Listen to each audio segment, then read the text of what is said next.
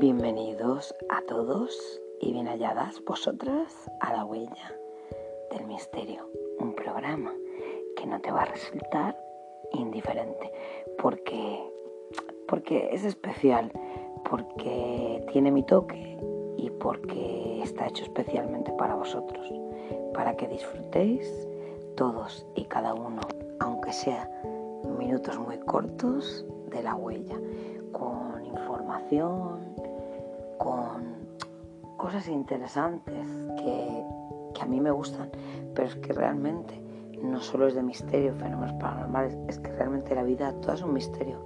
Podíamos hacer un programa de miles de cosas, porque es que nunca termina el misterio, solo no hace nada más que empezar a cada momento. Y hoy me gustaría hablaros de una joya maravillosa que tenemos aquí en Mallorca. Todos los que vivís aquí en Mallorca, en Palma, o las miles de personas o millones de personas a nivel mundial que han viajado aquí a Palma de Mallorca, conocen el monumento histórico más bonito y deseado para los millones de visitantes que tenemos en las islas. Yo sé que ahora no es un buen momento, aunque se ha reactivado bastante el turismo después de la pandemia, pero nada que ver con, con la cantidad de turistas y visitantes que nosotros tenemos aquí en Mallorca. Pues yo quiero hablaros de la catedral, porque tiene bastantes secretos y creo que os va a interesar mucho. Comenzamos. Lo primero de todo, que sepáis que la Catedral de Mallorca fue una promesa. Ese es el primer secreto muy grande de esta gran joya arquitectónica. Fue en el año 1229, tras la conquista de Mallorca por la corona de Aragón, cuando el rey Jaume I levantó un gran templo dedicado a Santa María, ya que él y su gente se había salvado del naufragio.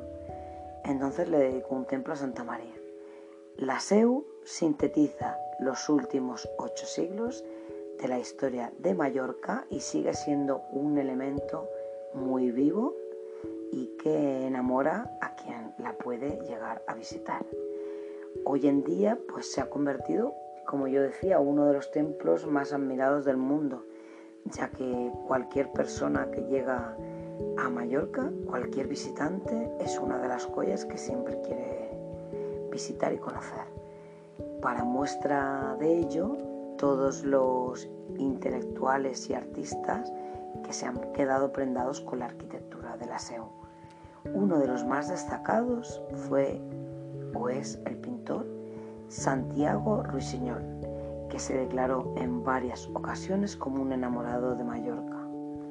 Tanto es así que en 1912 le dedicó un, en el libro La isla de la calma, en él le dedicó un capítulo entero a la catedral y decía de ella, por fuera verás la armadura, pero entra y verás su alma, aseguró en la obra también lleva el sello de Gaudí. A lo largo de los años, la SEU, pues como ya sabéis, ha sido restaurada en varias o en numerosas ocasiones. Sin embargo, una de las más destacadas es la que, hizo Antonio Gaudí, a petición del obispo Pere Joan Campins en el año 1904. El conocido arquitecto fue el encargado de trasladar el coro que hasta el momento había estado situado entre los tramos segundo y tercero de la nave y también la eliminación del retablo mayor gótico, la realización del baldaquino del altar mayor, también la incorporación al presbiterio de la sede episcopal. También estaba la iluminación del espacio a base de ventanales de cristal y por último la elaboración de mobiliario litúrgico. también tiene el rosetón más grande del mundo entre las catedrales góticas. Esto es una de las joyas más preciadas que tenemos. La catedral cuenta con uno de los rosetones más grandes del mundo, conocido como el ojo gótico. Tiene alrededor de 13 metros de diámetro y su espectacular policromía se debe a los 1236 cristales que lo integran. Lo que pasó durante la guerra civil fue que se dañó por la caída de una bomba en el Palacio de la Almudaina, que se encuentra justo al lado, y tuvo que ser restaurado. Además de ser una joya arquitectónica, dos veces al año el Rosetón ofrece un gran espectáculo lumínico, conocido como la Fiesta de la Luz.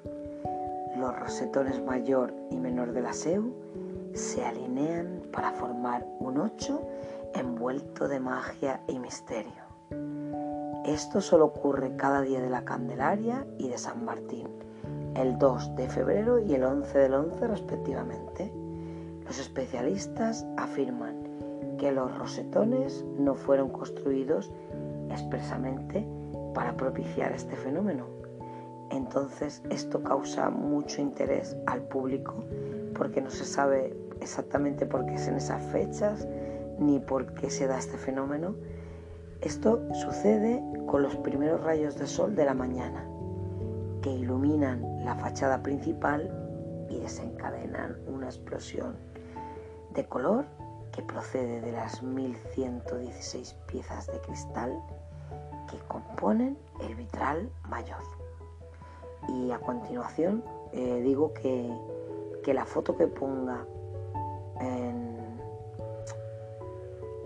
a ver, en en la plataforma, anunciando el episodio, será la fiesta de la luz en la Catedral de Mallorca, para que todo el mundo lo pueda ver.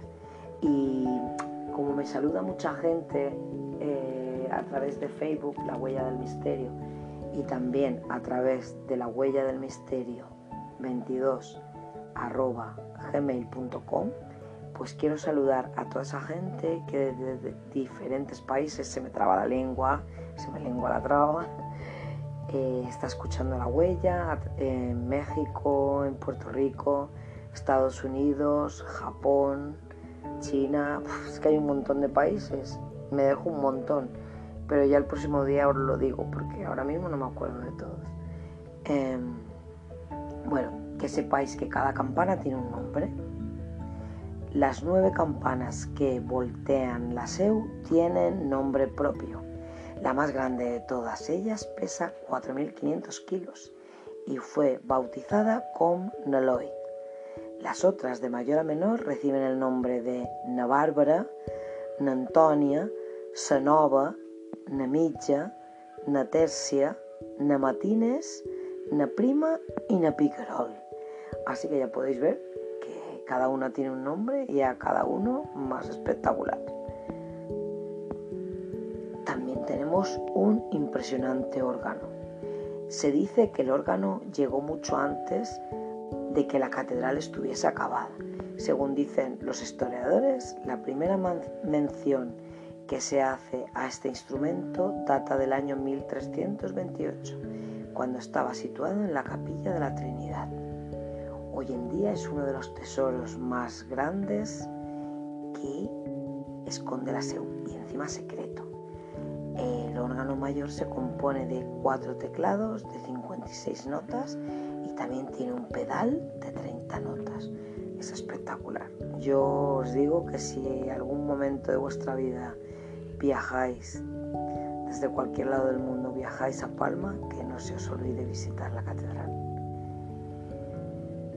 También tenemos 200 escalones que nos empujan a tener y a ver unas vistas panorámicas de toda la ciudad de Mallorca. Se dice que más de 200 escalones separan a los visitantes de la parte más alta de la catedral. Durante el recorrido que ocupa la visita guiada, vale la pena, señores, tener la visita guiada eh, los visitantes podrán conocer algunos rincones cuanto menos curiosos y también desconocidos junto a las respectivas historias. Es el caso del campanario y de las terrazas de los arbotantes. Desde lo más alto se puede disfrutar de unas vistas impresionantes de la ciudad de Palma, eso sí, no apta para cardíacos o para gente que le dan miedo a las alturas. Después se conserva también la obra de Miguel Barceló. Bueno, pues el mural del artista mallorquín se ha convertido en uno de los grandes atractivos para los turistas.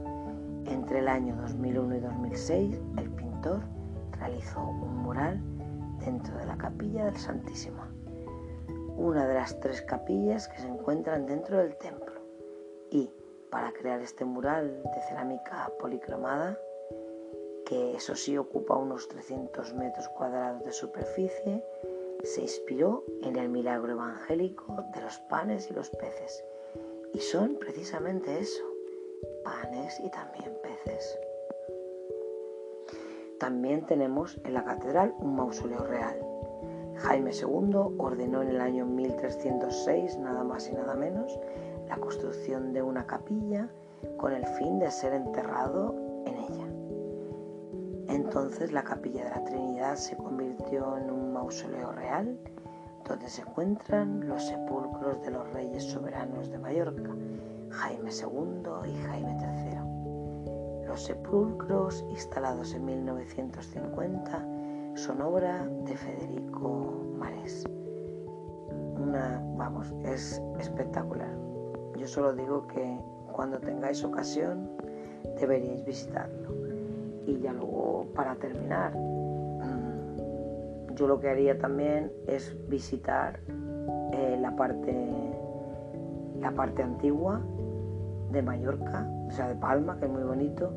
Enfrente tenéis el Palacio de la Almudaina, que también vale la pena visitarlo. Eh, está el Museo de Mallorca, es que hay un montón de cosas bonitas para visitar en Palma de Mallorca y el resto de España también es maravilloso.